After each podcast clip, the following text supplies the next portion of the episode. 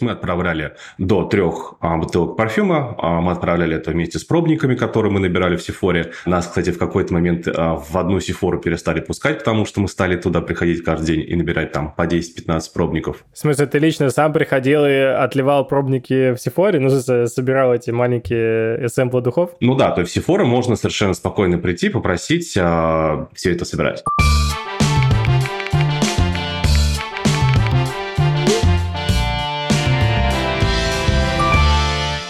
Андрей, привет. Очень рада тебя видеть у нас. Спасибо, что пришел. У нас сегодня такой необычный получается выпуск, потому что мы всегда говорили с гостями из мобильного рынка, с мобильного бизнеса. А у тебя совсем другая история, но тоже очень интересная. Я уверен, нашим слушателям будет супер интересно. Расскажи, пожалуйста, как ты начинал, как расскажи историю Sandbird и вообще, что это такое. Привет, и спасибо, что позвали.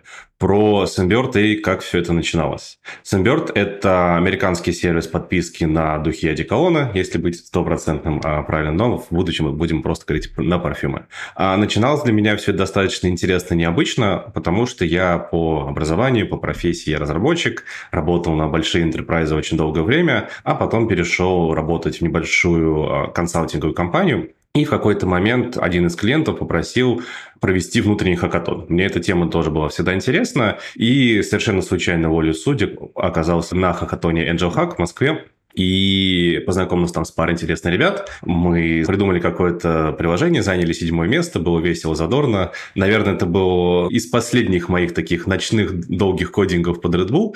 А потом, два месяца спустя, мне написал один из организаторов хакатона, Сережа Гусев, и сказал, что он и его партнер по бизнесу Маша Нурисламова ищут технического директора в стартап, который будет помогать людям покупать духи в интернете с меньшим риском. И, собственно, так все закрутилось. Это был август 2000 2013 года. Но первый год никакой подпиской не пахло. В первый год мы делали то, что называется красивыми словами «try before you buy». То есть это модель, которую, наверное, мы знаем, ну, мы, а, как кофаундер Сенберда, мы знали по сервису под названием Warby Parker. Это американская компания, которая производит оправы для очков, ну и сами очки. Тут тоже, наверное, такое отступление в сторону, что на самом деле на всем рынке очков доминируют а, буквально два конгломерата, которые владеют 98% рынка. Ну, поменьше, но на самом деле он такой, рынок сильно доминируется одним или двумя основными игроками. Warby Parker пошли по другому принципу, они стали вертикально интегрированной компанией, и они приложили достаточно уникальную модель, когда они высылали домой до пяти а, оправ для очков,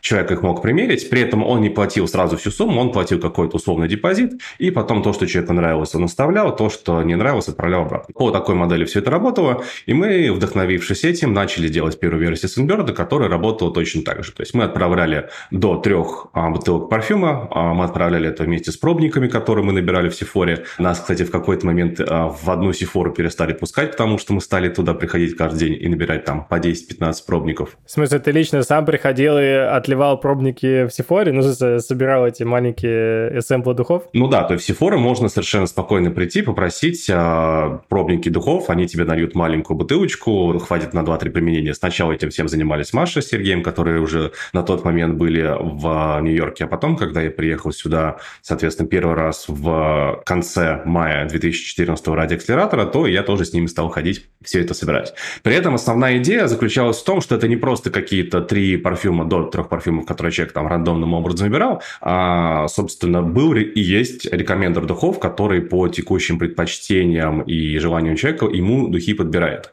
И, собственно, это еще одна из причин, почему мне было интересно присоединиться к стартапу, это создание вот этого рекомендера для духов. Это как раз-таки была, был тот момент, когда был супер популярный курс Эндрю Янга на Курсере по машинному обучению, потом там другие курсы появились. Вот, соответственно, когда было модно делать э, алгоритм, вот тогда же в эту тему подключился. И, соответственно, где-то год мы пытались э, завести этот бизнес, не работало. В России на нас вообще смотрели как на сумасшедших, потому что как это можно так, бесплатно людям там отправить три бутылки духов, вас все это будут красть. Пару раз действительно крали, но, в принципе, в Штатах немножко другая модель потребления, поэтому это, к слову, почему часто говорят, что нужно находиться в рынке, где ты продаешь, чтобы этот рынок понимать, все равно есть специфика. А потом, спустя два с половиной месяца нахождения в акселераторе, когда нам каждый ментор говорил, что, ребята, у вас там, ну раз как бы ваша модель не заведется, когда приходили какие-то внешние менторы, которые говорили, ребята, я не буду инвестировать инвестировать в вас, я друзьям скажу не инвестировать в вас. Мы такие, нет, надо что-то делать. Мы подумали, а может, будем мы делать что-то совсем другое, или, может быть, мы останемся в этой индустрии, и решили остаться все-таки в этой индустрии, потому что, ну, год уже потратили на изучение, что работает, что не работает, и просто начав более глубоко общаться с пользователями, более глубоко, я имею в виду такие длинные интервью, когда мы людям даем возможность выговориться, мы услышали общую тему, что у людей есть э, дома 5-6 бутылок парфюмов, полупустых, полуполных, тут опять же в зависимости от того, с кем говорили. И с одной стороны хочется еще попробовать, потому что каждый год, если не ошибаюсь, выпускается, вот тут я могу соврать, около тысячи новых наименований парфюма. А людям хочется попробовать новые, но, как говорится, жаба душит, потому что вот есть бутылки духов, за которые отдали там 100, 200, 300 долларов, они еще есть, и как бы вот есть определенное чувство стыда, что такие деньги потрачены, парфюм не использован. И мы подумали-подумали, а что если мы просто будем духи переупаковывать и людям отправить такой месячный запас? Звучит э, просто, но на деле проблема заключается в том, что никто не отменял авторские права, никто не отменял трейдмарк. И первый вопрос, который мы задали нашему ментору акселятора, а что будет, если мы так начнем работать? Будет ли нас кто-то судить? На что он сказал, что да, вас действительно, как только вы станете чуть более заметными, вам действительно напишут бренды и попросят это прекратить. Ты имеешь в виду такую модель, да, что условно вы идете в магазин или к дистрибьютору, покупаете там большую партию духов, открываете все эти бутылки и переливаете в свои white label бутылки. Да, именно так и было. То есть мы покупали это у оптовиков, бутылки, и на самом деле в первое время, когда подписчиков было очень мало, мы даже не могли их вот так открыть целиком крышку тем или иным образом. Как правило, это было именно плоскогубцами ее там отчекрыживание, а я даже скажу, это именно так выглядело. Мы первое время перераспрыскивали из одной бутылки в нашу маленькую, потому что это же химия, и как бы духи основаны на чем? Там масла а, эфирные, там алкоголь в более дешевых духах, и, соответственно, если бутылку открыть целиком, они начинают выветриваться. И в зависимости от формулы парфюма, они с разной скоростью выветриваются. Плюс меняется, опять же, это как это химия, меняется химический состав, идут какие-то процессы окисления, парфюм начинает менять аромат, парфюм может поменять цвет и так далее. Поэтому вот приходилось таким образом перераспрыскивать. А опять же, как анекдот всем рассказываю, что я с тех пор ненавижу Gucci Rush, потому что у них самая дурацкая бутылка, такая, вот такой красненький прямоугольник, который жутко неудобно пользоваться им. И опять же, да, как я говорил, немножко сбегу вперед, что да, год спустя мы начали получать то, что называется cease and desist letters. Это письма от брендов, которые нам говорили, вы либо убираете эти духи с своего сайта, либо мы вас судим за нарушение трейдмарк. Мы какие-то духи убрали, где-то мы договорились, но вот где-то в таком балансе мы существуем, и потом, на самом деле, бренды начали к нам приходить, мы с ними начали заключать договора, и сейчас основная масса духов, которые мы продаем, мы получаем непосредственно от брендов. То есть они вам привозят цистерну духов, дальше вы сами распределяете их по как бы маленьким вот этим сэмплом, да, я даже не знаю, как назвать, и все это легально, и вы дальше это дистрибьютите тоже сами. Да. У вас завод есть? Да, у нас есть, э, как это, маленький свечной заводик в Нью-Джерси, маленький склад, а, точнее, уже не маленький, он занимает 50 тысяч квадратных футов. По-моему, чтобы перевести в квадратные метры, нужно поделить на 100. По-моему, на 100, да. Да, большой склад, а, где много всего хранится, и где у нас, собственно, производство, которое на текущий момент уже автоматизировано. А, плюс есть компания, которая занимается профессионально разливом духов. То есть к ним приезжают фуры с различными ингредиентами, с алкоголем, с маслами, они у себя все это замешивают и уже по бутылкам разливают. Вот мы такими партнерами пользуемся, когда нам нужно разлить что-то в, там, масштабах сотен тысяч бутылочек, а на меньших масштабах у нас уже есть свое собственное оборудование, которое все это разливает. Офигеть. Там приезжает не то чтобы цистерна, цистерна приезжает, когда замешивают, там реально приезжает фура, там цистерна алкоголя, которая все это по трубам перекачивает, там гигантские баки, где все это идет перемешивание. Достаточно забавно, что приезжает приезжает грузовик FedEx или DHL, из него выгружается гигантский чан с духами запечатанный, и мы к нему потом подсоединяемся, перекачиваем, и все это идет в установке, которые разливают в маленькие вот эти 8-миллилитровые бутылочки, которых хватает на месяц. Офигеть, но главное, чтобы никто не выпил цистерну с алкоголем. Ну, там не сильно питьевой алкоголь, он технический, конечно, да. Вы были одной из первых компаний, кто прошел YC. Речь же об этом акселераторе, который ты говоришь? А, нет, в 2014 году мы проходили акселератор а, ERA, Entrepreneur Roundtable Accelerator в Нью-Йорке. Мы были седьмым батчем. А в IC мы проходили летом 2015 года. А, мы были далеко не первой компанией. Первый русскоязычный? Нет, на самом деле до нас, по-моему, зимой 2014 года были ребята Евгения Куйда и ее стартап, который сейчас делает своих а, двойников.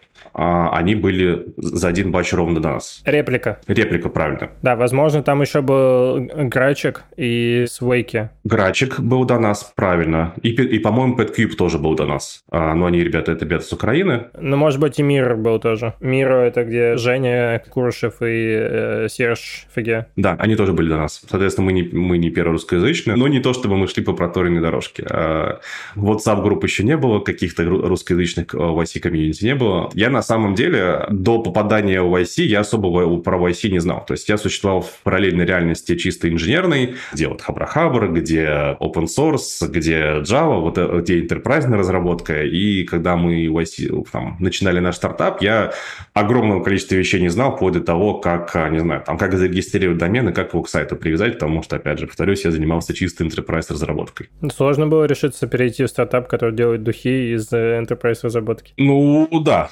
Отсутствие определенного финансового будущего было сложно, но хотелось, было интересно, было интересно что-то такое попробовать, было интересно что-то создать. То есть мне, опять же, одна из причин, почему я пошел именно в разработку, мне нравится какие-то вещи создавать с нуля. Ну, я думаю, это у всех разработчиков, потому что ну, известны легенды по созданию велосипедом каждым вторым разработчиком. Было интересно создать, было интересно создать стартап, было интересно быть техническим директором. А на тот момент совершенно не представляю, что это такое. Опять же, там каждые полгода, каждый год немножко менялось, а, немножко меняли задачи, но было супер интересно. Было интересно, опять же, попасть в Штаты. Поэтому решился и как-то поехал.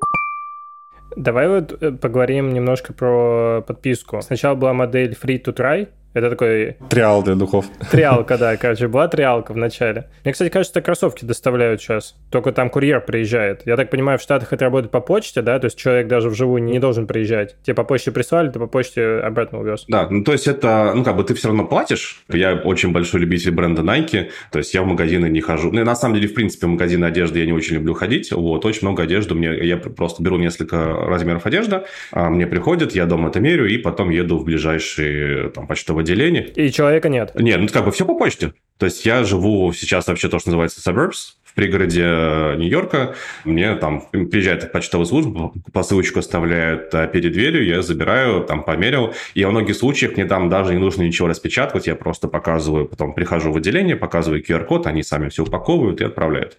С учетом, опять же, наличия кредиток, не только дебетовок, это очень удобно. Ну да. Как произошел переход в подписочную модель? Э, тем более, опять же, это подписка на, собственно, какие-то офлайн штуки. Это не подписка вот на сервис, да? Расскажи, как это было. С первой моделью, которая try before you buy, был ряд сложностей, очевидно, почему она не заработала. Во-первых, то, что называется непредсказуемый cash flow. То есть из-за того, что весь цикл мы отправляем, человек пробует неделю, человек это доставляет. Мы очень сильно зависим как раз-таки от почтовой службы и от всех этих... Мы не знаем, насколько человек купит. На ранних этапах очень сложно, потому что ты много инвестируешь денег в инвентарь, то есть у тебя в каждый момент времени огромное количество инвентаря а еще не реализовано условно, оно либо на складе, оно либо в пути, оно либо у человека, либо оно идет назад. И ты очень долго не знаешь, э, сколько из этого ты реализуешь.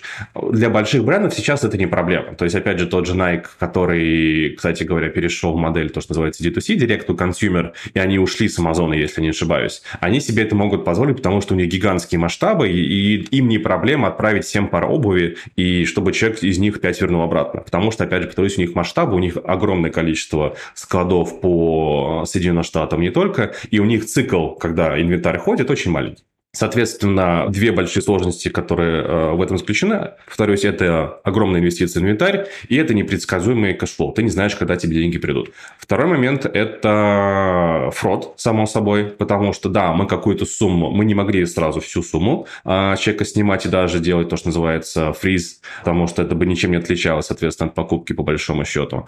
Маленькую сумму мы снимали, но не было, опять же, гарантии, что мы потом снимем всю сумму. И это, на самом деле, э, в принципе, очень большая проблема проблема для подписок э, в том плане, что на, номер один причина для нас и практически любая физическая подписка, с кем, я общаюсь, причина, почему не проходит рекуррентный платеж, это отсутствие денег у клиента на счету. У нас необычно высокий процент использования именно дебетовых карт в нашем сервисе, а не кредитных. Хотя в Штатах, естественно, кредитки доминируют. Вот. Фрод и третья проблема, опять же, очень большой размер чека. То есть, если мы пытаемся опять человека счаржить, если средняя а, стоимость бутылки, там, условно, 100 долларов для простоты счета, три бутылки 300 долларов, людям сложно закоммититься а, в такую стоимость. Сейчас наша подписка стоит 16,95, и даже если ты заказываешь три бутылечка, то тебе это будет стоить меньше 60 долларов. Соответственно, людям проще закоммититься во что-то они не знают на меньшую сумму. И это, в принципе, основная идея нашего сервиса, что мы делаем, уменьшаем риск покупки того, что, что тебе не нравится. Потому что в чем проблема покупки духов в интернете?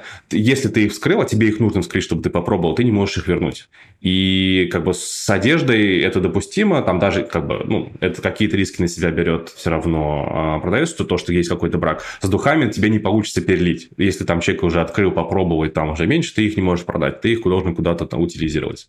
Именно поэтому вот это уменьшение чека, уменьшение коммитмента человека, уменьшение размера транзакции, оно делает это более интересным для человека. Плюс вот эта возможность пробовать новые духи месяц за месяцем, оно на самом деле для человека добавляет определенный сюрприз и определенное желание с тобой оставаться. Потому что, опять же, то, что я говорил в начале, ежегодно выпускается тысячи новых парфюмов. Многие из них выпускаются крупными брендами, которые, естественно, много вкладывают в маркетинг. И люди эти духи видят вокруг, им интересно попробовать. Поэтому это желание попробовать что-то новое, оно остается.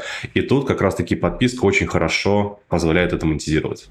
Интересно, а работает, получается, так, то есть я подписываюсь на какое-то количество новых бутылочек в месяц, допустим, на одну, и э, каждый месяц вы отправляете мне небольшую маленькую бутылочку, которая хватает условно на там 20 дней в месяц, типа каждый рабочий день. Даже, в принципе, на месяц хватает. На месяц хватает. А старую мне надо сдавать или нет? Нет, ты ее у себя оставляешь. А в первом месяце тебе приходит кейс и бутылочка, и потом а, в каждый следующий месяц тебе приходит вот чисто бутылка с духами, которую ты в этот кейс отправляешь. Это, кстати говоря, у нас на этой неделе происходит запуск физического ребренда. У нас, с, с, начиная с октября, будут уникальные новые новые кейсы, которые мы с вами разработали, и э, мы очень долго к этому проекту готовились. Соответственно, одно из ключевых отличий нашего сервиса от других, то, что это не рандомные духи, которые тебе приходят. Ты сам определяешь, что ты хочешь получать месяц за месяцем.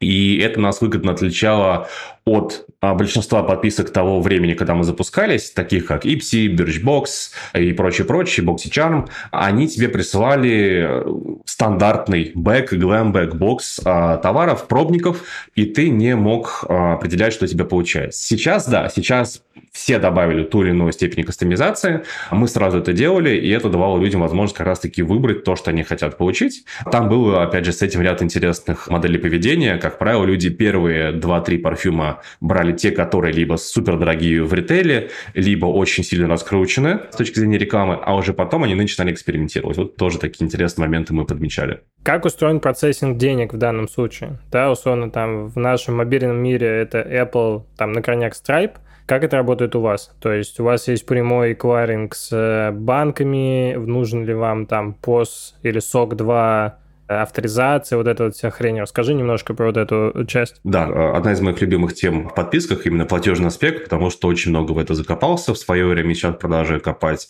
оно активно развивается.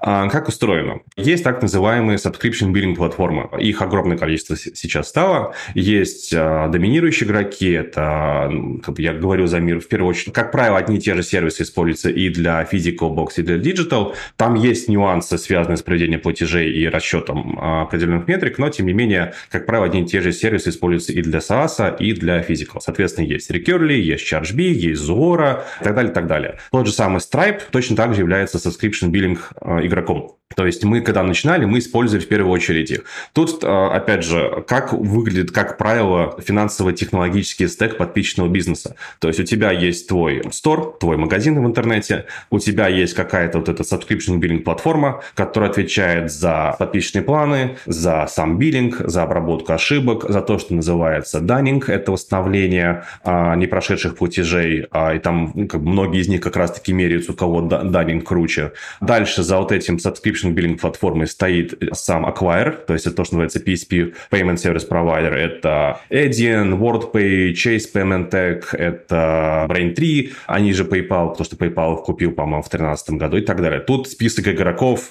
уже, по-моему, идет на сотни. а, если не ошибаюсь. Дальше, соответственно, за Acquire идет Visa, MasterCard и все карточные бренды. И дальше уже там, Visa, MasterCard и Issue Bank в конце. Опять же, в параллели с традиционным платежным стеком есть все альтернативные платежи. Что именно? Тут идет PayPal, тут идет Amazon Pay, который в Штатах очень популярных. У нас, кстати говоря, около 5% платежей проходит нам через Amazon Pay. Тут идут Digital Wallet, которые серединка на половинку. Это, с одной стороны, не платежные средства, с другой стороны, платежные средства. Ну, по сути дела, это просто токенизатор для карточек. А это Apple Pay, Google Wallet, это WeChat, если мы говорим уже про какие-то а, азиатские платежи платежи. И на самом деле для подписок с большим чеком я даже видел использование Buy Now, Pay Later методов, таких как Affirm, Klarna и Afterpay. Но это действительно, там должен быть большой чек. По-моему, а, они начинаются от 100, что ли, долларов, когда работают эти а, Buy Now, Pay Later методы. Вот такой платежный стек. Слушай, а вот ты прикольную штуку сказал. Вот ты сказал, что подписочные провайдеры, правильно же, да? Вот Stripe — это подписочный провайдер. Да. Они меряются вот этим показателем, условно, успешности списания денег. Как он еще раз называется? Даннинг. Даннинг или рекавери. Это именно восстановление рекуррентного платежа, который в первую попытку не прошел. Вот это интересный момент, что правда ли, что эта штука реально критично может оказаться на ревеню. То есть я слышал какие-то истории, не знаю, насколько они правдивые, что когда люди переходили на Stripe или на... Какие, ну, я про Stripe конкретно слышу, что у них была одна платежная система, они перешли на Stripe, что ревень увеличился просто тупо за счет того, что Stripe умеет чарджить в правильные моменты времени, условно, когда зарплата людям приходит или какая-то такая фигня. Это есть такое? Да, это, это есть такое. Мы на самом деле Stripe пользовались пару лет, а потом мы с них ушли на платформу под названием Индийцы, с которой мы тоже потом ушли. Почему мы ушли со Stripe? Как раз-таки у нас была большая проблема с восстановлением платежей. Почему? Мы ушли в конце 2016 года, на тот момент Stripe был больше сфокусирован на e-commerce merchant ах и там на digital е, но в меньшей степени на, на подписке, как на продукте. Они потом через пару лет фокус сменили и полностью переделали весь свой подписочный продукт, но тогда было, что было. В чем была проблема? Их, точнее, их было две. Первая проблема – это был очень бедный функционал как раз-таки по восстановлению платежа. У тебя в твоем личном кабинете было три дропдауна, там через сколько дней проводить повторный платеж, через сколько дней проводить третий платеж, и через сколько дней четвертый раз. Все, больше никаких попыток у тебя не было. На самом деле хотелось больше, и мы всю эту логику докручивали, логику по проведению дополнительных платежей. Это была первая вещь. Нас не устраивало, что очень ограниченное количество попыток. Мы это увеличили, за счет этого вот это как раз показатели, то, что люди отваливаются, который называется churn, а, и, соответственно, есть churn, как раз-таки связанный с деньгами. Он называется involuntary churn, когда это по независящим, условно говоря, от клиента причинам платеж не прошел. Вот involuntary churn, мы его уменьшили, когда перешли на вот дополнительное количество платежей. Вторая проблема, которая у нас была со Stripe, у них было очень бедное описание ошибок, почему платеж не прошел. То есть у них было, условно говоря, 5 ошибок, из них 90% платежей попадали в категорию General Decline. То есть какая-то общая причина непрохождения платежа. Работать с этим было невозможно. Под работать с этим я имею в виду, что на каждую причину непрохождения платежа мы людям всегда отправляем персонализированное письмо, которое говорит, у вас не прошел платеж, потому что вы закрыли карточку, пожалуйста, придите к нам эту карточку восстановить. Или у вас не прошел платеж, потому что у вас нет денег, или у вас не прошел платеж, потому что банковский API не работал, условно говоря. И вот это очень критично, потому что как только мы перешли на Виндисию в тот момент и смогли делать персонализированные сообщения, черн изменился весьма и весьма значительно. И это на самом деле даже влияет не на вторичную, не на рекуррентные платежи, а на первичные. Потому что когда в интерфейсе возникает ошибка прохождения платежа, и ты не можешь сказать, в чем причина, ты говоришь, извините, у вас платеж не прошел, попробуйте проще, люди уйдут. Если ты скажешь, что у вас неправильно введен ваш адрес, вы неправильно ввели CVV, вы неправильно ввели номер карты, карточки, у вас нет денег и так далее, и так далее, люди будут точнее знать, что поменять. И это достаточно кардинально влияет на прохождение платежа. Но есть и аспект автоматического проведения платежа, собственно, то, чем меряются сами сервисы и то, где они подключают а, машинное обучение. Потому что есть а, действительно, как ты правильно сказал, что там сервисы знают, условно говоря, когда человеку придет зарплата. Тут нужно очень сильно смотреть как раз-таки за статистикой, и чем больше сервис, тем больше статистики он видит по региону, по банку, который карточку выпустил, потому что это тоже можно узнать по BIN номеру, первые шесть цифр карточки и так далее. Потому что, например, за последние несколько лет вот эти все платформы э, рекуррентных платежей, они увидели сдвиг, что в пятницу утром платежи начинают проходить лучше. Почему? Потому что очень много людей перешли на то, что называется gig economy, а у них платежи начали появляться там типа раз в неделю, в пятницу приходит платеж. А лучше платежи проходят 1 и 15 числа. Это те, у кого, э, опять же, огромное количество людей, у кого зарплата привязана к 1 и 15 числу. У нас хуже всего платежи проходят проходит в понедельник утром, потому что за выходные люди натратили деньги, в понедельник у них денег банально нету. И вот это требует как раз-таки аналитики, и это требует... Но тут, опять же, начинается дальше специфика каждого подписчного бизнеса, потому что есть, условно говоря, там бизнесы, которые там, по одежде, есть которые по алкоголю, есть которые по еде и так далее. Там уже есть определенные свои паттерны. И вот тут как раз-таки, что еще отличает различные сервисы, это работа аккаунт-менеджера, который работает с каждым мерчантом, с каждым продавцом, и ему эту статистику предоставляет. Поэтому у многих компаний есть свои отделы не только там Data Science, но и Data Analytics, которые анализируют паттерны, и они готовят отчеты под конкретного мерчанта, чтобы мерчант мог у себя как-то подкрутить и дополнить практику проведения регулярных платежей. Мы у себя это регулярно делаем, мы какие-то вещи подкручиваем, исходя из, из паттернов, которые мы замечаем. Офигеть. Это требует написания кастомной логики, правильно я понимаю? То есть вот подписочный провайдер дает какую-то low-level API-шку, да, или там SDK, который позволяет проводить платеж, но когда его проводить, типа, и так далее, это все вы сами определяете. Это же зависит от платформы. Кто-то говорит, смотрите, вот такой поведения, мы можем под вас его подкрутить. Кто-то говорит, смотрите, у нас есть, в принципе, AI, вот это вот волшебное слово AI, да, которое для вас все сделает.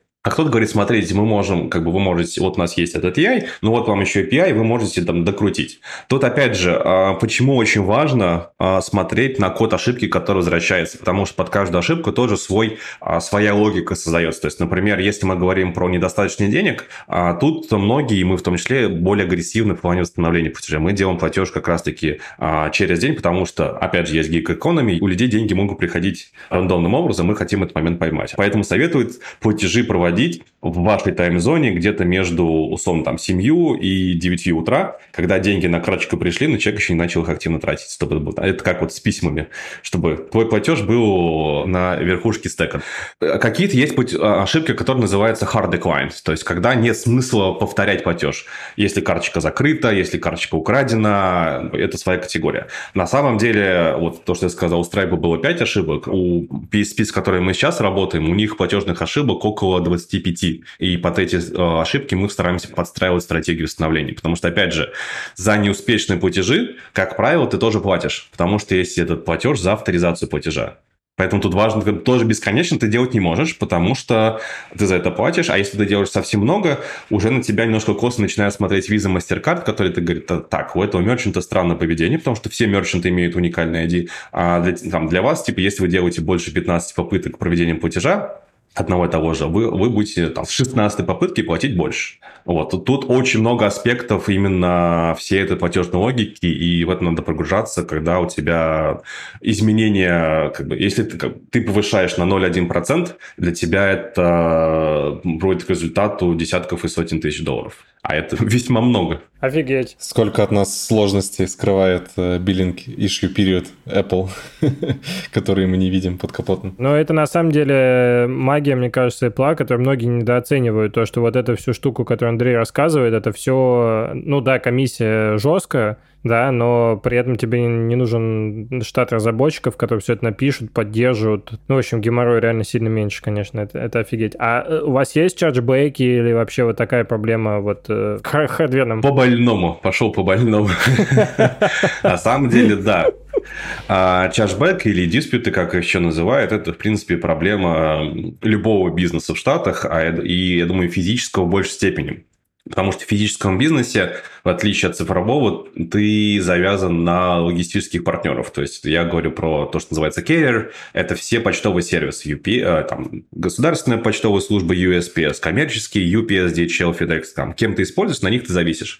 А для конкретного потребителя нет разницы. Это там USPS, это там еще кто-то. Для них есть одно лицо, это merchant.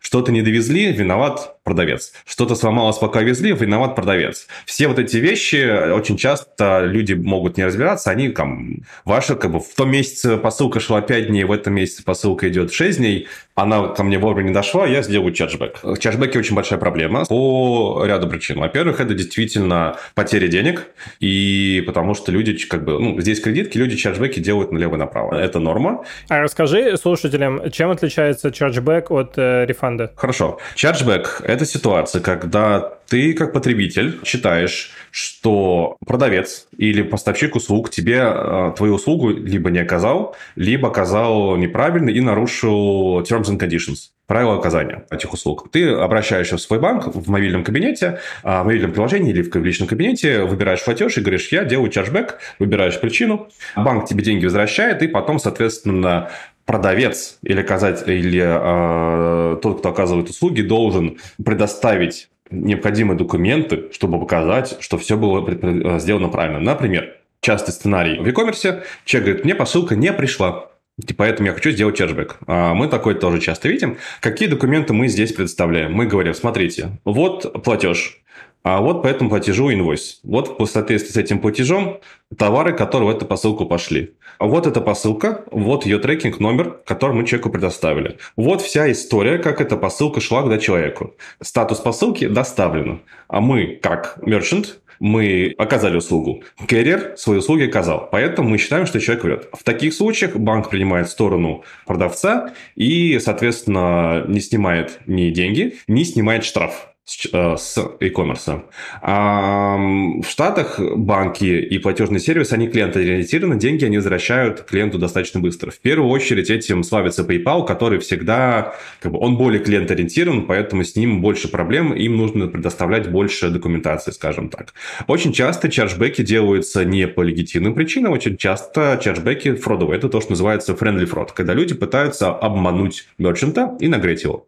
В каких-то случаях, например, у нас размер транзакций, как правило, небольшой. То есть это 16.95. Иногда нам дешевле сказать, типа, бог с тобой, но тебе путь в наш сервис на будущее закрыт. То есть мы делаем блокировку по этому имейлу, по этой карточке на будущее. А это, опять же, у нас такие возможности есть. В каких-то случаях, да, у нас есть, соответственно, там отдельная команда в нашей клиентской поддержке, которая занимается обработкой чарджбеков. Большую часть чарджбеков они имеют возможность как раз-таки победить и сказать, что да, как продавец все сделали правильно, тут клиент клиент что-то там выдумывает. Но это, да, это большая проблема. В e-commerce есть огромное количество сервисов, которые тебе помогают это автоматизировать, которые каким-то образом низкий чарджбэк берут на себя. Это сейчас отдельное направление в тоже финтехе. Есть, как, вот мы тоже с одними ребятами работали, их купила Visa, но при этом это сервис, который работает с платежами, и который Visa MasterCard выпускает, просто он приносит достаточно большое количество денег. Именно поэтому процветает индустрия антифродовых инструментов, потому что фрода меньше не становится, фрода, к сожалению, становится только больше, и чарджбеки тоже являются видом friendly фрода очень часто. А чарджбэк сработает на дебетовой карте? Да, и по дебетовой, и по кредитке, да. И деньги возвращаются очень быстро. То есть у меня были случаи, когда я спалил дебетовку при оплате электричества, что ли, у самого поставщика услуг был очень дурацкий сайт, и то ли у них, то ли у PSP, ну, точнее, у PSP, а у прокладки, которая занимается обработкой платежей, утекли данные, и моя карточка там поплыла. Вот, а, я сделал чарджбэк, мне карточку закрыли, и все. Сейчас, на самом деле, пару лет назад появилась новая технология, называется Network Token. В чем суть ее заключается? Раньше, если ты в банк говоришь, что, что мою карточку украли, банк карточку закрывает, перевыпускает. Как правило, все транзакции, по, э, которые были в других сервисах с этой карточкой, где она была привязана, они будут отменены. Тебе нужно карточку перепривязать ко, ко всем сервисам. А Visa MasterCard придумали новую технологию, называется Network Token. Это токен между нетворком, как раз таки Visa MasterCard, и тобой как мерчантом. Поэтому если клиент репортит э, в банк, что у тебя э, в этом сервисе транзакция фродовая, то убивается только этот токен все остальные токены продолжают работать, и после перевыпуска карты тебе не нужно эту карточку везде перепривязывать. По-моему, пару лет назад как раз-таки пошло раскатывание этой технологии и ее имплементация с различными а, платежными сервисами, с различными PSP и так далее. Звучит очень похоже на Apple Pay. Но Apple Pay это же тоже токен. То есть это сервис токенизации. Точно так же, как и Google Wallet. Они просто токенизируют карточку и отвечают за то, что токен уникальный. А что лучше, рефанд или чарджбэк? Рефанд. А, во-первых, за чарджбэк, если клиент доказал, что как, если ты не смог доказать, что ты ни в чем не виноват, ты в итоге платишь еще фи, А во-вторых, если у тебя в месяц есть определенный процент чарджбеков относительно твоих транзакций, ты попадаешь на карандаш в нетворке, где у тебя это происходит. У нас один раз такое было из-за косяка как раз-таки биллинговой платформы. И первые три месяца на тебя просто смотрят очень внимательно, что там и ты, ты должен убрать и уни, понизить этот процент. Если ты не справляешься, а у тебя, во-первых, увеличивается стоимость прохождения чарджбека с 15 до, по-моему, 150 долларов и ты начинаешь платить а, ежемесячно штраф после какого-то количества месяцев тебя, там вот этот как раз ID, который я говорю, Merchant ID, его отключают. То есть тебя Visa MasterCard как мерчант ты можешь отключить, если количество фродовых транзакций не снижается там то ли 9, то ли 12 месяцев. А нельзя так атаку на кого-то сделать? Так и делают. Все придумали. Да, почему у нас там еще раз была такая проблема? Потому что нас атаковали и ботнетом, который начал просто проводить левые транзакции. Нам пришлось в срочном порядке очень серьезно докручивать накручивать и антифродовые инструменты, и, в принципе, security на сайте. Это сейчас очень неприятная проблема, потому что купить ботнет и купить украденные карточки в Даркнете ничего не стоит. То есть есть SaaS в Даркнете, которым ты говоришь, я хочу купить ботнет из там, 150, там, или там, с 15 тысяч машин для таких-то целей, проводишь там платеж своей криптой и получаешь э, ботнет в свое распоряжение. На другом сервисе покупаешь карточки, CSV-шечку загрузил и, идешь пить чай, а у тебя где-то проходит там продовые транзакции, ты получаешь какие-то бенефиты с этого. Очень серьезная проблема индустрии. Ну, кайф.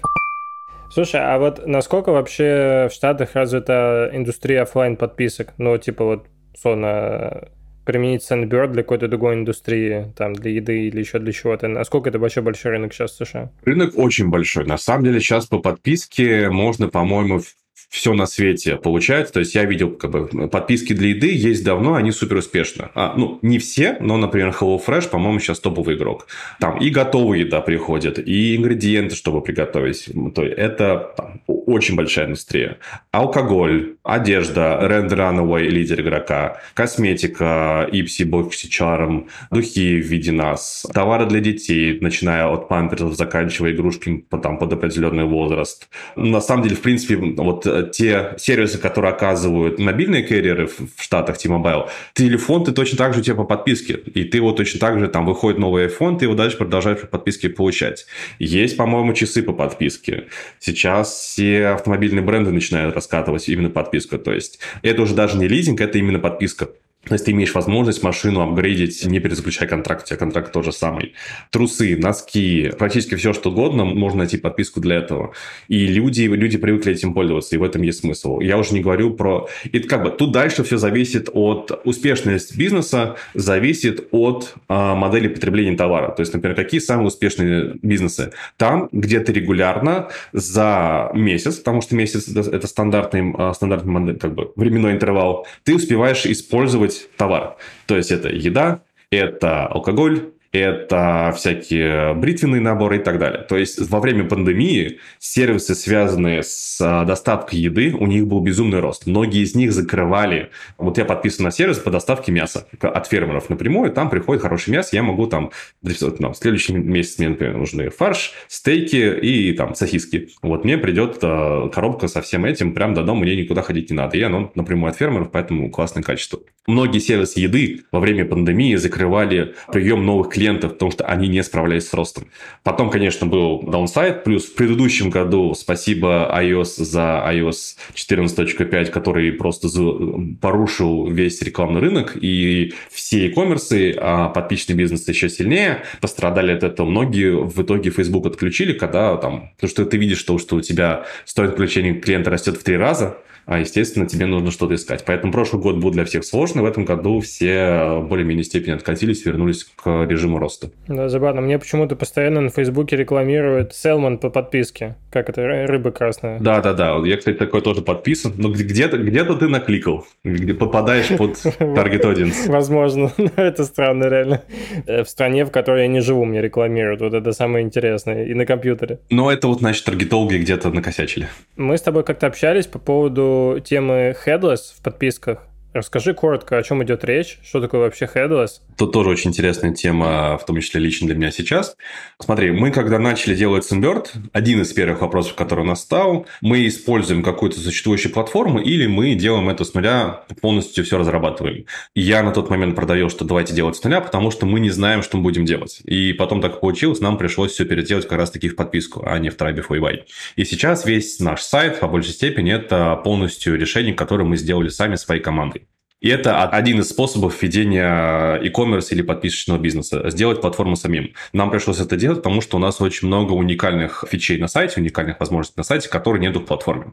Если же ты стандартный e-commerce, или если ты там стандартная подписка, которая всем шлет что-то одинаковое, ну или с небольшой кастомизацией ежемесячно, люди используют платформу. То есть тут у нас и Shopify, тут у нас и WooCommerce, и BigCommerce, Magento, который уже не там много лет не Magento, а Adobe Commerce Cloud и Equid. Вот. А проблема в том, что когда ты вырос до определенного масштаба, тебе хочется выйти за рамки стандартного функционала, который тебе платформа представляет. И на самом деле, даже когда ты еще небольшой игрок, ты все равно можешь столкнуться с ограничениями платформы. Например, если мы говорим опять же про подписки, в мире Shopify есть ключевой игрок именно на подписочном бизнесе. Это компания, которая называется Recharge. Они как раз-таки позволяют тебе э, создать подписчные планы, они отвечают за рекуррентное списание денег, а вот эти все вещи. Проблема с ними, они тебе предоставляют совершенно не кастомизируемую подписчную страницу. То есть, если ты хочешь сделать какие-то АБ-тесты на ней, что-то там по-другому рассчитать, ты этого не можешь. Банально тебе не, не дают туда впихнуться. Они, по-моему, сейчас выкатывают обновление, которое как-то позволяет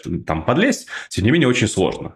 Так вот, когда ты большой, тебе приходится заниматься персонализацией, тебя уже очень разрозненная аудитория. И тебе хочется сделать там, тут сделать какую-то возможность пропустить месяц или два, или три. Тут поставить на паузу. Тут где-то кастомизировать возможности по переподписке. Тут какой-то свой купончик. Тут какая-то своя акция. И так далее и тому подобное. И чем больше ты хочешь, чем больше ты вырос как бизнес, тем чаще ты видишь эти ограничения. Мы на самом деле, когда у нас есть а, четыре своих собственных бьюти-бренда, и они живут на Shopify, мы даже раньше сталкивались э, вот такой тоже анекдот, а, мы запускались в Канаде, нам нужно было особым образом настроить расчет налогов в Канаде, в некоторых провинциях, именно из-за специфики товара, который мы продаем. Мы не могли это сделать, по-моему, 6 месяцев из-за того, как была настроена нативная интеграция между Shopify и налоговой платформой. Мы сначала два месяца им доказывали, что там есть, в принципе, проблемы. Потом два месяца они друг друга тыкали пальцем, кто должен изменить интеграцию. Потом мы заплатили налоговой платформе, и они на своей стороне для нас сделали кастомную интеграцию. Это, конечно, полный цирк был. И это еще сколько времени мы сами потратили на то, чтобы с ними через все эти созвоны пройти. Но не суть. Соответственно, вот долгое время на рынке было, вот, я извиняюсь, два стула. А, либо полностью кастомная разработка, либо ты берешь платформу и как-то с ней живешь. Но несколько лет назад, и на самом деле уже достаточно давно, а если смотреть на то, когда эти платформы зародились, это уже почти что 10 лет, появился подход, который называется Headless Commerce. В чем он состоит? И тут на первый план выходит как раз-таки подход к разработке, который называется микросервисная архитектура. В чем суть? E-commerce по своей натуре – это набор определенных функциональных блоков. Тебе нужно уметь заводить товары и их показывать, тебе нужно уметь проводить платежи, тебе нужно уметь работать с корзиной, тебе нужно уметь работать с заказами, собирать, упаковывать, отправлять, э, делать рефанды и так далее. Тебе нужно иметь сущность клиенты как-то с ней работать и так далее. То есть есть такие функциональные блоки.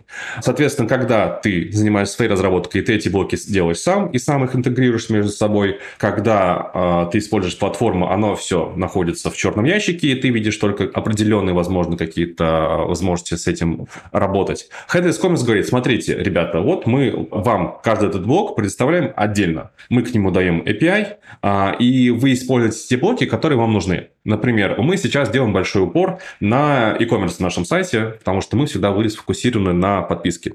E-commerce с точки зрения функционала тут нет особых каких-то изощренности, он все равно начинается со стандартного уровня. Тебе нужна корзина, тебе нужна витрина, тебе нужно вот там определенные виды скидок, тебе нужно там провести товар, сделать заказ и это упаковать. И для этого мы как раз-таки приводим э, Headless Commerce платформу. За счет того, что это набор отдельных сервисов, мы можем очень легко это интегрировать уже в существующую экосистему сервисов Symbiord. А опять же, за счет того, что это сервисы, мы можем поверх настроить что угодно. Мы можем это без проблем синтегрировать с нашей подпиской. За счет того, что нет ограничения внешнего вида, собственно, почему она headless, потому что нету фронтенда, мы можем это куда угодно подвести в наш интерфейс. И, соответственно, сейчас Headless Commerce, оно стало базвордом. Headless Commerce себя зовут уже все, кому не лень. На самом деле в Headless Commerce залезли у нас, внимание, Salesforce, в Headless Commerce у нас залезли Adobe со своим Magento, который Adobe e-commerce Cloud.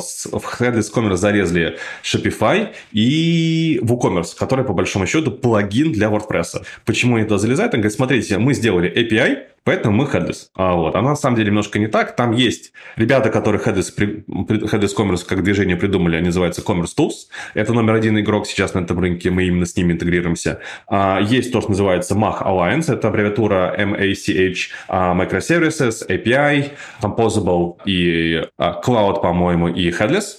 Вот, соответственно, вот этим критериям должна удовлетворять платформа, чтобы попасть как раз-таки в категорию Headless Commerce. Вот, есть этот сайт MACH Alliance, и там, собраны игроки, которые туда попадают. Естественно, там коммерческая основа, ты должен там ежегодно делать взнос, но тебе эта площадка дает хороший маркетинговый буст.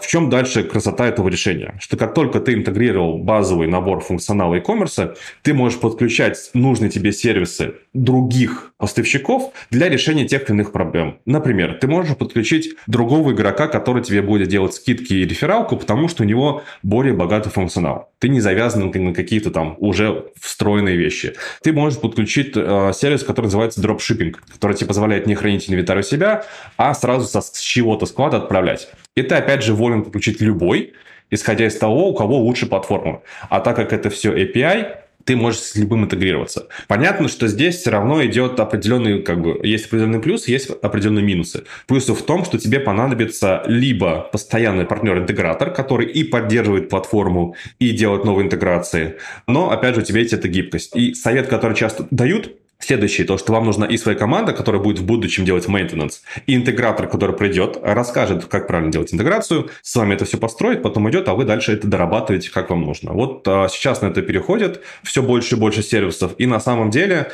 тут нет ограничения, а, кто использует. Нет такого, что вот только e-commerce и все. Те же самые автомобильные бренды, Volkswagen, не помню, в чей, в чей конгломерат ходит, они у себя активно используют как раз-таки e-commerce tools, и в очень интересных сервисах это используется. B2B игроки часто используют использует headless commerce и так далее.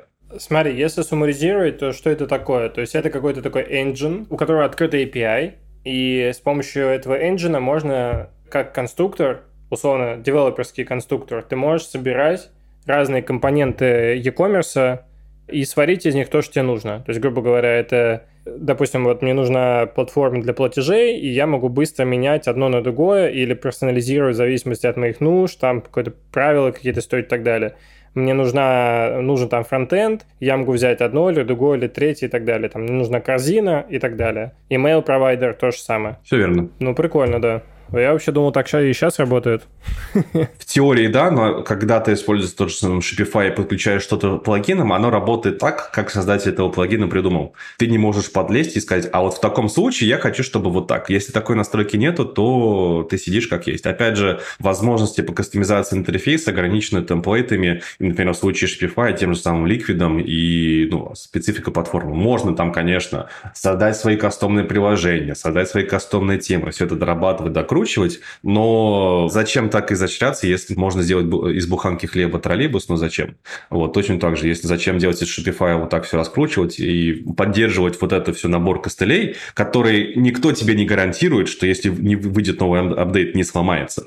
Вот это самая большая проблема. Может выйти апдейт от кого-то, который тебе сломает все твои выстроенные костыли. Тут все-таки ты контролируешь и апдейты, и как это работает сейчас. Офигеть. Клево. Получается такой introduction в мир e-commerce подписок и веба, я думаю, это будет для многих наших слушателей в новинку, как и для нас. Такой для взрослых вариант, то есть такой серьезный реальный вариант. Да-да-да. Там мы там это Сторкит подключили, он там что-то делает. Да-да-да, это, это реально серьезные вещи здесь. Ну, получается, в мобильном приложении тоже можно использовать карточную подписку и все эти сервисы, потому что вы физические товары доставляете. Конечно. У нас есть свои мобильные приложения, у нас есть iOS э, и Android приложения, и там они работают как раз-таки с нашим API, и все люди покупают и подписку, и e-commerce товары. Опять же, за счет того, что мы физическая подписка, мы не обязаны это проводить через э, Apple платежи и не обязаны давать 30%, да. Потому что с точки зрения e-commerce, 30% э, как бы в e-commerce ты платежному гейту, как, например, если брать прайсинг Stripe дефолтный, который ты получаешь там на старте, это 2,8% от размера транзакции плюс 30 центов. Потом, естественно, с ростом твоим ты это можешь все а, передоговариваться и уменьшать, но вот условно 3% ты платишь, не 30%. Потому что в e-commerce, в принципе, маржинальность... Да, но это убьет маржинальность. Да, да. в e-commerce, в принципе, маржинальность не такая высокая из-за того, что ты работаешь с физическим товаром, поэтому тут каждый, каждая доля процента, она имеет большое значение. А где лучше отбордиться пользователи до платежа? В вебе или в мобилке, в e-commerce? Тут сложно сказать. Мы видим следующее поведение, что люди часто делают, как бы, если это все как-то свести к общему знаменателю какой-то средней найти, люди, как правило, знакомятся с сервисом через веб-версию, и в мобильной веб-версии больше трафика. С точки зрения покупки на вебе 50 на 50 между десктопом и вебом, а мобильные приложения очень классно помогают уже с э, улучшениями LTV и с повторными покупками. То есть людям удобнее управлять своей подпиской уже из нативного приложения, потому что оно дает более приятный опыт, ну, то называется experience словом. Вот это вот, как ты управляешь своей очередью, как ты открываешь все эти страницы, как ты э, там просматриваешь все эти фотографии парфюма и его бутылок, оно на, в мобильном приложении гораздо приятнее и быстрее. Ну, то есть такой Netflix получается. То есть в вебе подписываешься, на мобилке контент. Тут почти то же самое. В какой степени, да. Да, интересно. Что ж, Давай, наверное, потихоньку заканчивать. Может быть, ты можешь дать какой-то совет нашим слушателям, кто только берется за все это и подумывает сделать себе веб-платежи. Ой, для тех, кто использует веб-платежи, я, наверное, в первую очередь сказал бы не когда вы начинаете, не надо изобретать велосипед. Э, вот мы начали со Stripe, и Stripe дал хорошую возможность э, запуститься и дальше сфокусироваться на бизнесе. В какой-то момент вы дорастаете, вы дорастете до того, что вам нужно там уже, да, где-то напильничком допиливать ваши платежи. Начинайте с тем, с чем удобно. То есть, как раз-таки, если у вас не какая-то там сумасшедшая э, кастомизированная подписка, то начинайте с платформы Shopify, Recharge, Shopify или Skill. Вам в первую очередь нужно доказать, доказать, что ваша бизнес-модель работает и ваш продукт кому-то интересен. В нашем случае наш продукт и был нашим диджитал сервисом в том числе, поэтому мы делали свою разработку. Если ваша подписка завязана на ваш физический продукт, то вам не нужна кастомная разработка с первых ваших дней. А используйте то, что работает хорошо, то, что проверено временем. Когда вы дорастете, тогда вы поймете, что вам чего-то не хватает, и вы будете меняться. Первое время не нужно строить э, ракетолет. Ну да, быстрее, чтобы было. Ну, классика, да. Спасибо, что пришел пришел, было очень интересно. Спасибо, что позвали. Спасибо большое, Андрей, очень круто, да. Все, пока. Пока.